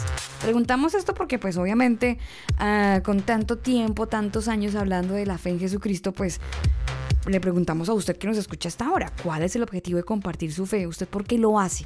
¿Por qué comparte su fe? Nilson Barón Muñoz, en la ciudad de Bogotá. Él nos dice, numeral, mi razón de evangelizar es acelerar la venida de Cristo para verlo en mis, en mis días. Dice Nilson, acelerar la venida de Cristo. Bueno, ¿cuál es su razón de evangelizar? ¿Usted por qué comparte la fe? ¿Usted por qué quiere que otros eh, conozcan el tema de, de Jesucristo, la relación con Él? ¿Por qué lo hace? ¿Cuál es su motivo? ¿Cuál es su motivación? ¿Qué lo lleva a? Esa es nuestra pregunta del día. Ustedes pueden ir a nuestras redes sociales, arroba el combo oficial en Twitter, en Facebook, en Instagram. Así nos puede encontrar y así también nos puede dejar su opinión en nuestro tema del día. Son las 10 de la noche, 30 minutos. Si yo le hablo a usted de antenas y telescopios que estén vigilando nuestro espacio, ¿usted me copia? Sí, señora, me hace viajar automáticamente para el norte de Chile, Antofagasta. ¿Por qué? No, porque mm, hay antenas y telescopios que vigilan el espacio y que pueden recorrer un terabit de datos en tan solo una noche. ¿Eso es mucho? Uy, claro que sí. Bueno, mire, si hay algo que los astrofísicos, Daniel, se están llevando mucho tiempo de mirar al cielo, eso es una práctica súper ancestral, ¿no? Sentarse a ver las estrellas. Sí. Para algunos puede sonar un tanto romántico, pero para algunos otros les parece más bien algo mucho más científico, eso de ponerse a mirar el cielo y usar como esas nuevas eh, herramientas para, para descifrar lo que ocurre. Es una práctica súper antiquísima que con el paso de los años y de la tecnología pues se ha venido perfeccionando. No se puede decir que sean las primeras personas hoy por hoy que vigilan el cielo. Eso es una práctica que, como le digo, se viene ocupando hace muchísimo tiempo. Y con estas nuevas aplicaciones y herramientas, pues se viene una cosa que se llama la inteligencia artificial y esto utiliza las bases de datos o la simulación numérica que ha revolucionado toda la forma de cómo la rama de la ciencia está observando y está explicando todo lo que pasa en el cosmos. Y más allá de los descubrimientos a estos nuevos fenómenos, han localizado estrellas, planetas lejanos, eh, fuera de nuestro sistema solar y, cada vez nos topamos con información que viene desde la NASA y nos cuentan historias de cosas que pueden ocurrir, de asteroides que están punto a punto de estrellarse en nuestro planeta. Bueno, tantas historias que probablemente usted haya escuchado por estos días. Pero los astrofísicos están entrenados para manejar los datos que recorren los telescopios de alta potencia para enseñarles a unas supercomputadoras cómo tratar ese volumen de información y por ahora parece que la astrofísica ha encontrado un nuevo sector en cómo aplicar estos conocimientos y todo está radicado en Silicon Valley porque la gente lo sabe, Daniel, lo que ocurre en Sil- Silicon Valley, todo lo que se descubre allá va a ser tendencia. Y el perfil de los astrofísicos está muy demandado porque ayudan ellos a construir como esos algoritmos de recomendación, de búsqueda y de los modelos de los datos que la industria tecnológica está necesitando. Y entonces están formando como ciertos equipos de data y hay algunas compañías como Netflix, como Spotify y como Google que están buscando como eh, usar algunas pequeñas empresas como startups eh, de todo tipo para robustecerse y empiezan a recomendar ciertas aplicaciones que predicen el, comportamiento de los consumidores, eh, el comportamiento de las nuevas ciencias, de qué tipo de personas pueden ah, descargar este tipo de aplicaciones. Bueno, es un trabajo bastante interesante que todo se condensa en Silicon Valley porque allí ellos están necesitando miles de astrofísicos para que puedan influir en su vida a través de aplicaciones. Vea usted. Interesante. Están buscando impactar su vida a través de aplicaciones y estamos bombardeados por dentro y por fuera. Sí, eso cada vez eh, el- la idea de invadir su vida, de incluso ojalá meterse en su cerebro y saber qué rayos está pensando usted, Mm. es lo que sueñan con lograr hacer, ¿no? Sueñen. Sí, Ellos sueñan con, eso. lograr hacer eso. Sí, señor. Cosas que pasan en el mundo, mi querido. Así es. Le cuento que la ONEMI pronostica nuevamente fuertes vientos para la región de Coquimbo. Así que para todos los que nos escuchan en Coquimbo, tengan mucho cuidado porque debido a las condiciones informadas por la Dirección Meteorológica de Chile, mediante su pronóstico meteorológico para la región de Coquimbo, la Oficina Nacional de Emergencia ONEMI declara una alerta temprana para este día jueves 17 en esa zona del país, donde se, se prevén vientos de hasta 60 kilómetros por hora.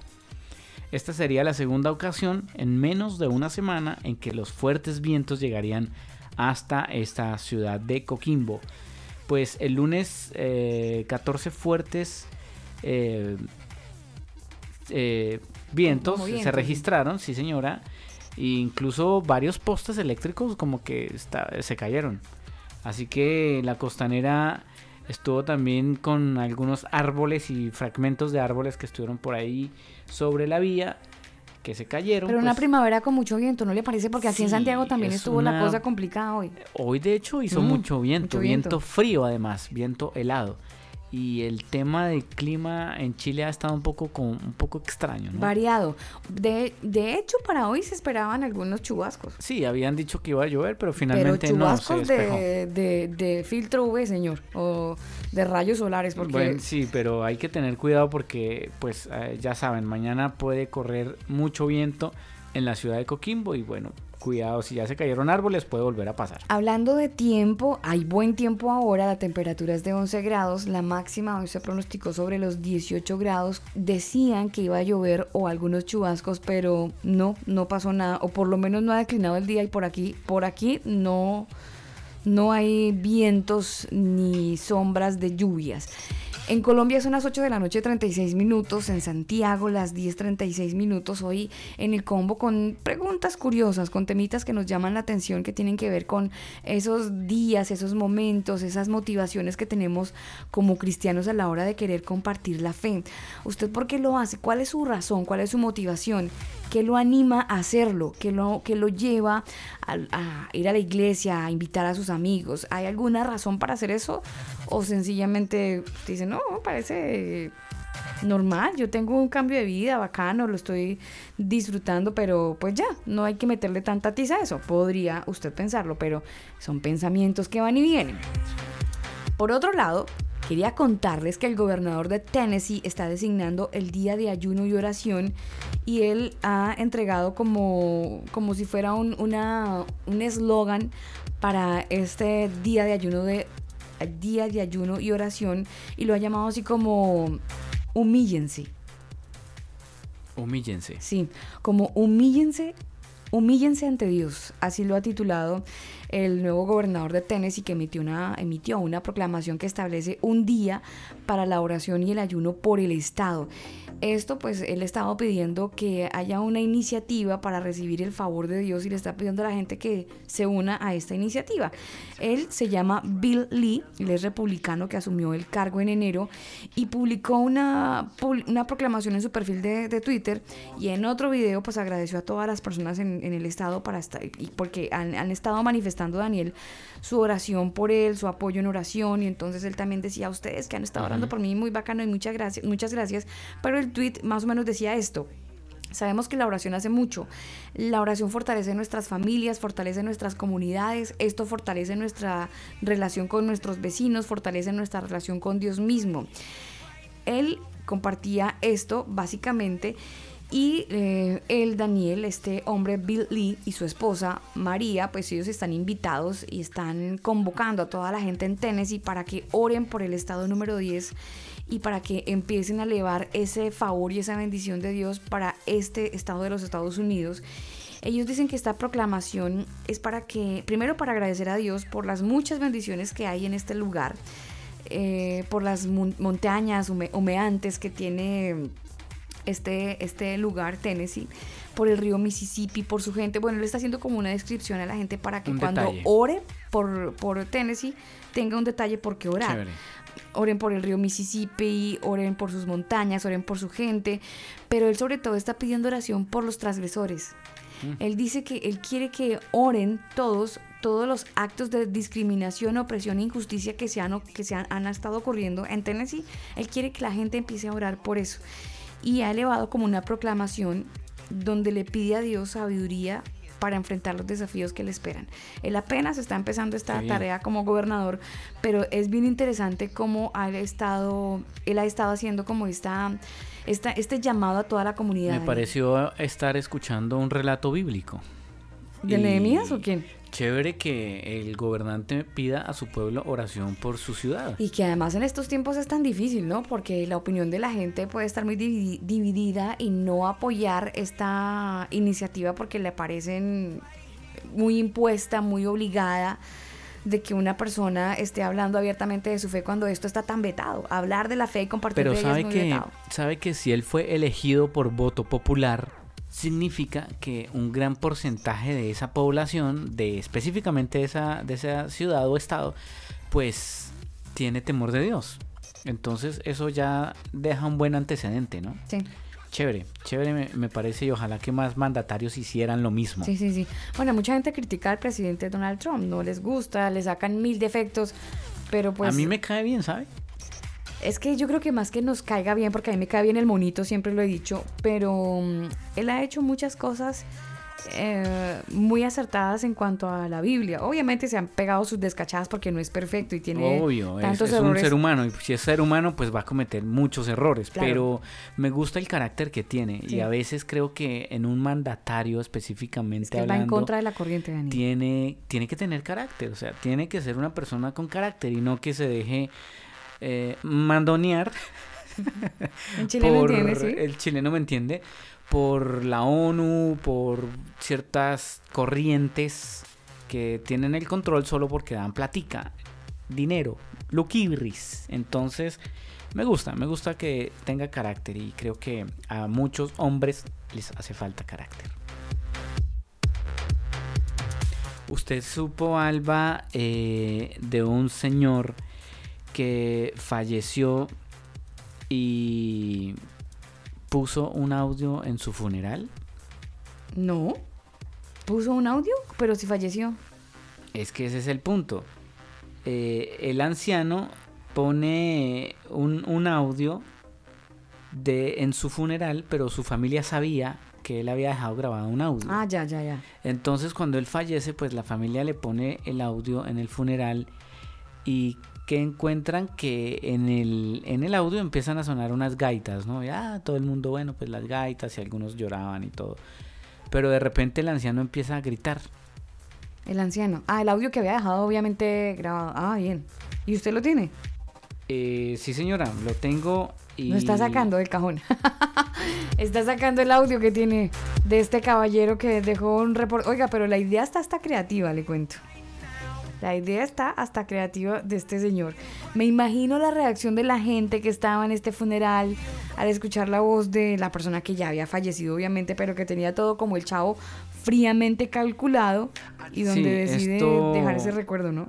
Esto sucedió justamente en Irlanda, donde falleció el anciano y pues eh, la, la familia sabía que él era un poco gracioso y, y cómico, pero no sé si usted quiere escuchar un pedacito, porque es que ahí dice palabras que son un poco, un poco feas, ¿no? Entonces pues eh, Vamos a tratar de que no se, no se escuchen, pero aquí está.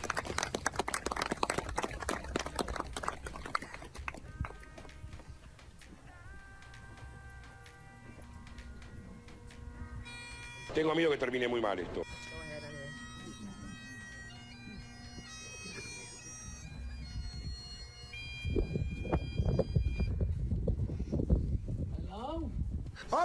Bueno, y ahí dice, ¿no? Hello. Y él está golpeando el, el féretro, se escucha, bueno, se escucha como si Se está recreando, él está recreando lo que está pasando, lo que la gente ve. Dice él que es- está muy oscuro aquí, no sé qué, abran y bueno, no voy a decir las palabras, pero pues básicamente es eso y al final de todo pues la gente termina riendo al- final del video. Bueno, pero muy, muy creativo, ¿no? La familia llorando por la muerte del Señor y de- del llanto a la risa. Del llanto a la risa, sí señora. Bueno, ahí se entiende que son. Lástima, ¿no? Desafortunadamente sí. No, no tiene buenas palabras. Mire, de- Daniel, por ejemplo, como, como cosas como estas, ejemplos tan claros como el que usted nos acaba de poner, es lo que personalmente a mí me motiva a compartir la fe en Jesucristo. Exactamente. ¿Sabe por qué? Porque al final de cuentas uno dice, bueno, ya uno hizo eh, lo que quiso, a lo mejor no tuvo en cuenta a Dios. Y en otros casos, bueno, no sé, se enojó con la denominación, con el pastor, con la, el dogma, eh, bueno, qué sé yo. Pero es que Dios no tiene la culpa y, y no vale la pena enojarse con Dios, no vale la pena jugar con su eternidad, porque es que después de muertos ya no hay nada que hacer, Alba. Absolutamente nada que hacer. Mire, una de las cosas que personalmente me motivan a compartir la fe de, Jesucristo y que lo hacemos a través del programa El Combo es básicamente pensar en, en, esas, en esas personas que nos pueden estar escuchando, que eligieron el podcast porque alguien se los recomendó o porque usted está escuchando el programa a través de Canción FM en la frecuencia 98.7 o porque usted de repente le pareció que la palabra combo le parecía como medio rara o chistosa o, estaba pensando en comida y, escribió esta palabra y resulta que era una página web con contenido ah, 100% buscamos que tenga nuestro contenido hacia la Biblia y orientado hacia el mensaje de Jesús, pues que esa persona o esas personas puedan encontrar, ese es mi objetivo, encontrar en Jesucristo una razón de vivir. Porque creería yo que hoy por hoy la gente ha perdido eso, una motivación por vivir. Ya no hay como, como un objetivo claro, ya vamos como, vamos hacia adelante porque nos toca y y no hay una esperanza eh, en su vida íntima, en su vida espiritual, no hay esperanzas, la gente anda muy desesperada y eso pasa porque no se tiene a Dios o porque si se tuvo a Dios de repente usted se alejó y entonces resulta que está solo no porque Dios quiera, sino porque usted se alejó. Entonces hay, hay una motivación muy grande y es poder compartir a ese Jesús que no vino que no vino a juzgar el mundo, es que es muy tenaz Daniel cuando cuando uno encuentra el relato bíblico y ve a ese Jesús que, por ejemplo, eh, usted no sé si usted recuerda esa, esa descripción que entrega la Biblia cuando había una mujer que la encontraron los fariseos, que ella era adúltera y se la llevan a Jesús. Y Sí. usted sabe que las mujeres que tenían esta práctica, según la ley, tenían que morir apedreadas. Correcto. Ellas y el otro. No era solamente la mujer, pero en este caso llega sola. Y se la llevaron eh, los fariseos y venga Jesús, ¿cómo es que es y qué hay que hacer con esta mujer? Porque la encontramos en el acto y estaba, mejor dicho, haciendo y deshaciendo y ella tiene que morir. Y una de las palabras de Jesús que fue básicamente, fue como un gol, utilizándolo en términos Es que deportivos, Todas las respuestas de Jesús eran El que- absolutamente increíbles. el que esté libre de pecado que tire la primera, la primera piedra. Y ahí que pudieron haber hecho a, a- nada, bote la piedrita y váyase a- sin que lo vean. La esperanza que le dio a esta mujer con esa palabra, la esperanza que le dio, porque básicamente los puso a los demás en el mismo nivel, Sí, eh, en exactamente. el mismo nivel de la adúltera. Ustedes están igual que yo. Usted, que- usted, usted que tiene otras prácticas pecaminosas, está en el mismo nivel de la mujer adúltera. No, peor aún, usted que se cree el super eh, eh, gurú, sensei, eh, está igual que esta mujer Mm. pecadora. Claro, porque ellos eran, eran, eran los escribas, eran, Eran- personas de la ley. era gente- Se supone que ellos tenían un- una calidad de vida un poco más consagrada. Pero por eso les dice, el que esté libre de pecado que tire la primera piedra. Iba incluso Jesús y con sus respuestas iba más, más allá, porque la gente se fijaba en lo físico y en lo externo, pero Jesús iba, se, se metía al rancho, Jesús iba hacia adentro, de dentro hacia afuera. Y tenaz cuando Jesús le dice a ella, ni yo te condeno, vete y no peques más. Cuando Jesucristo vino a este mundo, Él nunca vino eh, dentro, de, dentro de toda la palabra que Él entregó y dentro de todo su mensaje, Él no vino a condenar el mundo, sino que el mundo fuera salvo a través de Él. Exactamente. ¿Sabe con ese el tema de la condenación? Yo estuve un poco analizando ese tema, Daniel, que el Señor no nos condena, somos nosotros, con Obvio. nuestra actitud. Obvio. O sea, yo me condeno porque no es Jesucristo, porque por eso Él vino a morir en, en la cruz para que usted y yo nos libráramos de una eternidad sin Cristo y de muchas otras cosas. Pero yo me condeno automáticamente cuando decido no buscarlo, cuando decido rechazarlo, cuando decido ignorarlo, cuando decido decir eh, no existe, cuando decido echar todo a una cani- cane- ca- canasta de basura, es decir, Sí. esto es un cuento y una fábula. Alguien dijo por ahí eh, que Dios no condena a nadie. Ellos se van solitos. Y es que, Y mire, es es, así. es la verdad. Es así, o sea, Dios a todos nos dio la, la opción de elegirlo. Ya que no queramos es problema nuestro. O sea, si a usted le predican, si usted sabe que tiene que dejar ciertas cosas y usted sabe que eh, se alejó de Dios y no quiere volver, esa es su decisión. O sea, no puede el día de mañana usted eh, preguntarle o decirle, pero es que Señor, pero es que lo que me hicieron en esa iglesia fue injusto. Es que lo que yo viví eh, no tenía por qué ser. Dios no le va a decir a usted, bueno, pero es que usted por qué puso los ojos en, en el hombre. La misma Biblia dice, maldito el hombre que confía en el hombre y se refiere a eso, a que mi fe, a que mi vida espiritual dependa de una persona. No, mi, mi vida espiritual depende de Dios.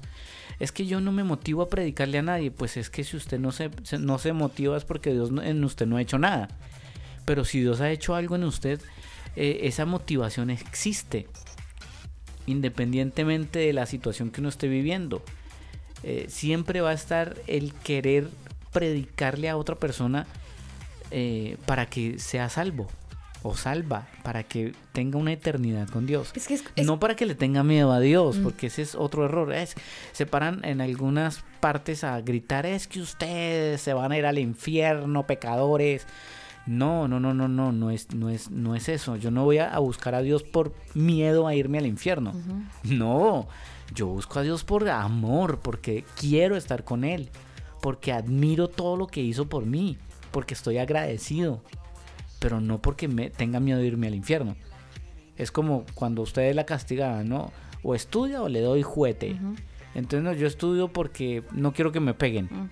Pero pues no, usted tiene que estudiar es porque usted quiere aprender, porque quiere ser una persona eh, más intelectual, pero no porque le vayan a pegar. Entonces el día de mañana, si no trabaja eh, amenazado, entonces no trabaja. No, usted trabaja porque necesita comer, porque tiene que proveer para su casa. Entonces usted trabaja porque lo necesita, pero no porque lo estén manipulando para que trabaje. No, no, no, no. El cuerpo se lo recuerda, que tiene que comer, que necesita un Pero mire que espiritualmente pasa lo mismo. El cuerpo se lo recuerda. ¿El alma? El alma. El cuerpo espiritual también tiene que comer. El Señor dijo, no solo de pan vivirá el hombre. O sea, Refiriéndose a un tema alimenticio, porque el- mire la- la- comparación que hace la hace con comida, Exacto. entendiendo que la- el alma necesita alimento también espiritual. necesita alimentarse. Mm. Y si usted no le da de comer, imagínese cómo estará esa alma. Pues buscando en, en otras filosofías, buscando, comiendo comida chatarra, Daniel, alimentándose de comida chatarra. Mucho completico. mucha comida chatarra y por eso es que la gente desafortunadamente no se llena, no encuentra esa satisfacción y entonces vienen las personas que toman la decisión de quitarse la vida porque ha entendido que nada de lo que ha probado los ha llenado y entonces como se cansan en tanta búsqueda, se cansan, pues básicamente terminan por despedirse de este mundo cruel y lo hacen de la manera más fuerte y es quitándose la vida. Por eso nuestra motivación en el combo siempre será que usted que conoció de Jesús y que a lo mejor se apartó por X o Y razón, pues para que se anime, para que regrese nuevamente al conocimiento de Jesús. Usted sabe que se siente tener a Cristo en el corazón, usted ya ha experimentado esa tranquilidad, usted ya la conoce. Bueno, pues tome la decisión de volver, está en su decisión. Usted lo sabe mejor que cualquier otra persona.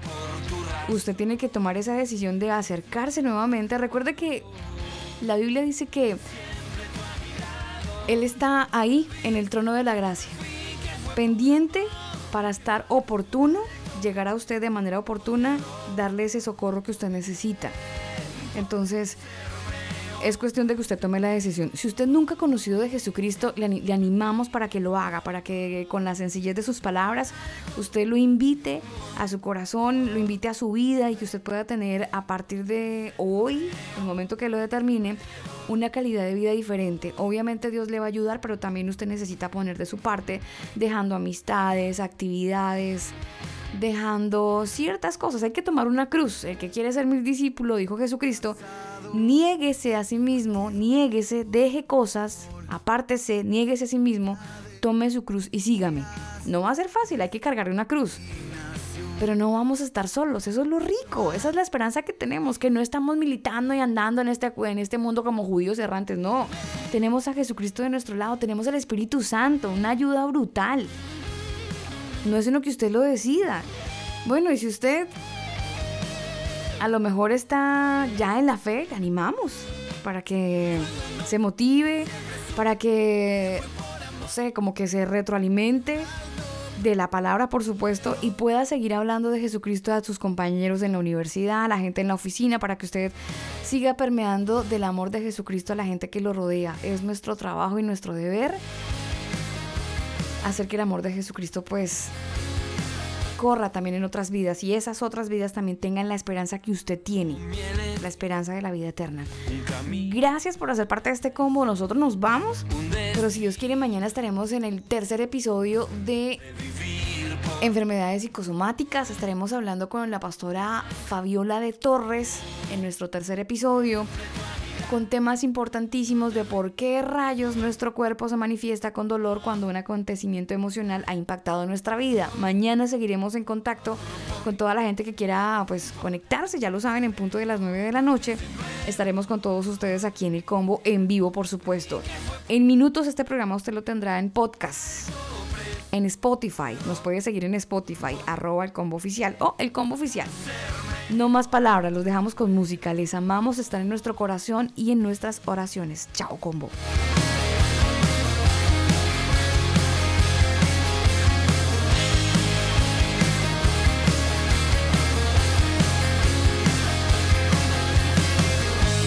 Mi pasado, mi elección, un destino en tu ilusión de vivir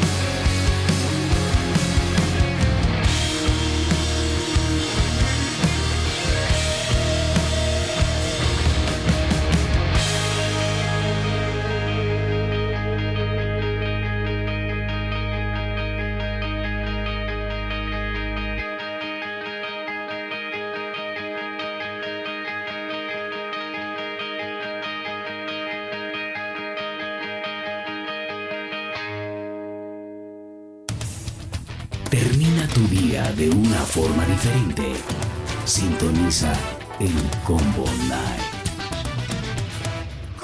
Solo Jesucristo es el camino, la verdad y la vida. Si te cuentan otra cosa, te están desinformando. El combo. Este programa no contiene mensajes de violencia. Las situaciones, nombres, personas y lugares descritos en este programa son producto de la ficción. Cualquier parecido con la realidad es pura coincidencia. El combo.